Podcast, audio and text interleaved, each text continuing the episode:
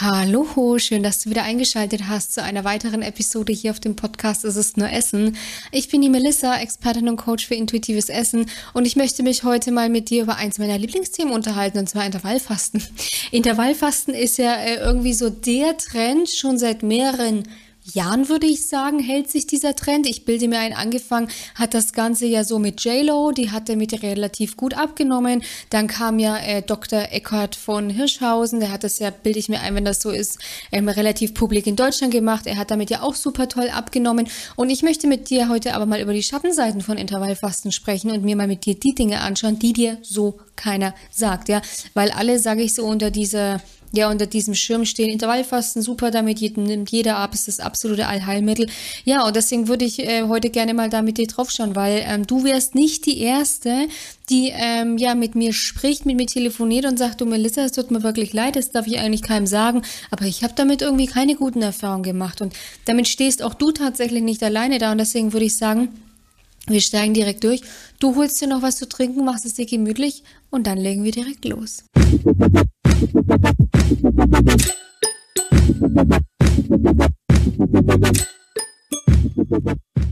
Beim Intervallfasten, beim Intervallfasten nur für den Fall, dass du jetzt da eben noch nicht so involviert bist und da einfach rein das Interesse reinhörst. Also beim Intervallfasten geht es eben darum, du hast ein bestimmtes Essensfenster und du hast eben ein bestimmtes Fastenfenster. Die ähm, gängigste Methode ist die 16-8-Methode und die heißt, dass du am Tag ein Essensfenster von 8 Stunden hast und dann eben ein Fastenfenster von 16 Stunden hast. Das heißt, wenn du zum Beispiel um 10 Uhr deine erste Mahlzeit einnimmst, dann musst du bis 18 Uhr deine letzte Mahlzeit eingenommen haben, um dann eben auch in den Zustand der Autophagie zu kommen, die Zellentmüllung quasi, die Entgiftungsphase, wo dann der Körper einfach auch zur Ruhe kommt und dadurch natürlich der Fettabbau angeregt werden kann. Es gibt auch noch andere Methoden. Es gibt die One Meal a Day Methode. Das heißt, wie der Name schon sagt, es gibt nur eine Mahlzeit am Tag. Dann gibt es auch noch die 5-2 Variante. Das heißt, Du isst an fünf Tagen regulär und an zwei Tagen nimmst du maximal 500 Kalorien zu dir. So, das sind so die drei, würde ich sagen, gängigsten Varianten. Es gibt wahrscheinlich noch genügend andere Varianten. Momentan ist ja Proteinfasten ganz hoch im Kurs. Ähm, er hat meiner Meinung nach nicht mehr wirklich etwas mit Fasten zu tun, weil hier hast du ein bestimmtes Essensfenster und ähm, der Rest soll dann mit Proteinen, äh, sage ich mal, ja überbrückt werden. Hier aber bilde ich mir ein mit Proteinersatzprodukten. Also das heißt jetzt nicht irgendwie, dass du Eier oder Käse isst, sondern Proteinshakes oder irgendetwas in die Richtung eben. Also auch keine Proteinregel. Und ähm, genau, also das ist so dieses, worum es eben beim Intervallfasten geht. Und das Ding ist jetzt aber, es gibt hier tatsächlich gerade für Frauen einige Nachteile. Der erste Nachteil wäre einfach, dass der weibliche Körper im Vergleich zum männlichen Körper einfach anders auf Hungerphasen reagiert, ja. Das heißt, während bei Hungerphasen beim Mann zum Beispiel der Testosteronspiegel ansteigt, ja, was auch wieder zu einem höheren Kalorienverbrauch, zu einem höheren Grundumsatz führt, ist es bei Frauen einfach so, dass der Stoffwechsel, der Kalorienverbrauch herunterfährt. Das hat einfach auch was mit der Rollenverteilung in der Evolution zu tun, ja. Während der Mann früher, wenn es Hungerphasen gab, leistungsfähig bleiben musste, um die Familie zu ernähren, um vielleicht noch drei Tage jagen gehen zu können und nicht tot umzufallen, ja, musste die Frau in dieser Phase einfach äh, fruchtbar bleiben, musste noch, wenn sie vielleicht schwanger war, Kind heranziehen können, ja, Leben heranziehen können, weshalb hier der Stoffwechsel einfach mit einer, ähm, weshalb hier der Körper einfach mit einer Drosselung des Stoffwechsels reagiert, ja. Was das zur Konsequenz hat, ist klar, ja. Du verbrauchst weniger, musst entsprechend auch immer weniger essen, dass du halt irgendwie in ein Kalorien in ein Kaloriendefizit kommst, ja, ähm, und wozu das führt, das ist auch klar, ja, zu einer grundsätzlichen, sage ich ja, ähm, Herunterwirtschaftung des, des Stoffwechsels einfach, ja. Ähm, plus, wenn du dann wieder irgendwann normal isst, was eigentlich einfach bei den meisten der Fall ist, dann ähm, nimmst du doppelt so schnell wieder zu, weil deine, deine Stoffwechselrate, also dein Grundumsatz ja relativ niedrig ist, ja. Ähm, das zum einen. Plus, Cortisol wird erhöht. Fastenphasen bedeuten gerade für den weiblichen Körper einfach Stress. Das heißt, dein Cortisolspiegel fährt nach oben und ein chronisch, also in Klammern chronisch hoher ähm, Cortisolspiegel ähm, sorgt einfach dafür, dass deine Fettverbrennung gehemmt wird. Es wird vermehrt Fett im Bauch eingelagert, deswegen auch dieser Begriff Stress Bauch, ja, und ähm, es wird, du wirst zum Essen getriggert. Also das heißt, wenn du einen hohen Cortisolspiegel hast, dann fängst du an, permanent über das Essen nachzudenken. Du hast immer kreisende Essensgedanken und aus diesem Ich denke an das Essen wird bei super vielen einfach ich greife irgendwann nach dem Essen, ja. Deswegen ist das nicht so ähm, nicht zu unterschätzen. Auch wenn dein Cortisolspiegel zu hoch ist, auch ähm, Thema Immunsystem. Immunsystem wird heruntergefahren, weshalb viele ja auch dazu neigen, dass wenn sie lange, also wenn sie wirklich viel Stress haben, dass sie dann ähm, deutlich leichter krank werden, ja. Das einfach nur mal dazu, ja. Plus, und das ist das nächste, durch dieses, also teilweise, also hier noch, noch ganz kurz eingeschoben, bei vielen ist es wirklich so, die haben bis 10 Uhr einfach keinen Hunger. Bei den meisten ist es dann aber so, die essen dann nicht nur bis 18 Uhr, sondern wie jetzt zum Beispiel bei mir, bei mir ist es auch oft äh, momentan so, ich habe irgendwie erst so um 11 Hunger, aber ich höre dann bestimmt nicht um 19 Uhr mit dem Essen auf, sondern ich esse teilweise dann auch erst um 20 Uhr zu Abend, ja. Also das muss man auch bedenken, ja. Und das, das, die Krux des Problems ist jetzt einfach, wenn du durch das Intervallfasten bedingt zum Beispiel deinen Hunger einfach unterdrückst, also du hast zum Beispiel um 8 Uhr schon Hunger und ähm, du unterdrückst es, aber du unterdrückst es bis um 10, bis um 11, bis um 12, das, weil du weißt zum Beispiel, du bist heute Abend zum Dinner verabredet und dann möchtest du ja gerne daran partizipieren. Ihr seid aber erst um halb acht zum Abendessen verabredet. Das muss ja alles irgendwie in den Zeitplan passen. Und wenn du dann deinen Hunger unterdrückst, läufst du einfach Gefahr, dass du langfristig deine Hungersignale abtrainierst. Das heißt, du hast irgendwann kein Gefühl mehr dafür, was, wann braucht dein Körper etwas, vor allem aber auch, was braucht dein Körper, ja. Weil das weitere Problem, was wir bei Intervallfasten haben, auch du wärst nicht die Erste, die dann in der, in der Essphase so einen dermaßen Heißhunger hat, dass sie in ihren Essphasen einfach grundsätzlich zu viel, zu ungesunde Dinge essen, ja. Und deswegen muss ich da teilweise tatsächlich auch immer ein bisschen, ja, schmunzeln, weil es mir einfach leid tut, wenn ich dann höre, dass Menschen Intervallfasten und Low Carb machen. Ja, kleiner Vorschlag, am besten ist ja dann irgendwann gar nichts mehr, ja. Dann brauchst du dich nicht wundern, dass du super schnell wieder schwach wirst. Ähm, und dann natürlich irgendwann wieder Essanfälle bekommst. Das ist ja völlig klar. Das ist alles gesetzt.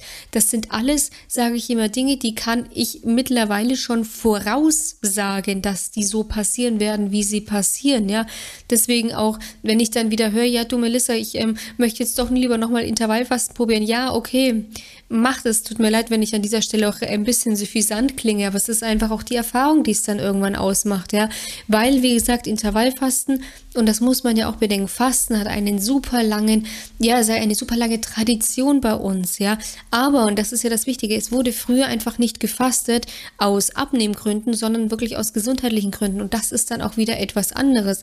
Weil wenn jemand zum Beispiel Heilfasten macht, dann ist es meistens so, dass man eigentlich schon darauf eingestellt ist. Also man nimmt natürlich ab, aber man wird auch wieder zunehmen. Aber das ist ja bei einer generellen Gewichtsabnahme jetzt sage ich nicht erstrebenswert, dass man dann wieder zunimmt. Ja, also deswegen.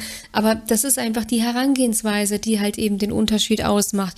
Deshalb Intervallfasten sage ich am Ende des Tages wirklich kein Lifestyle ist. Ja, äh, außer du machst es wirklich dein Leben lang. Aber wenn du äh, wenn du das nur für zehn Wochen oder weiß ich nicht, du willst es für zwei Jahre machen, ist alles okay.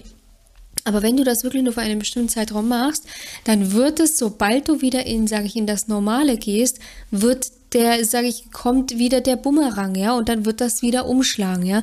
Und deswegen ist es einfach so wichtig, dass da einfach auch zu verinnerlichen, dass Intervallfasten am Ende des Tages eine herkömmliche Diät darstellt, was, wo das nächste Problem ist, dass viele dadurch, dass sie sich einfach in der Essensphase, sage ich, relativ ja unausgewogen dann ernähren, dann tatsächlich die Gefahr laufen, einen Nährstoffmangel zu bekommen, weil sie einfach nicht mehr ausgewogen ihr Obst essen, ihr ausreichend Gemüse essen, sondern dann durch den Heißhunger tendenziell zu Fertigprodukten greifen. Pizza, Pommes, Burger, was auch immer.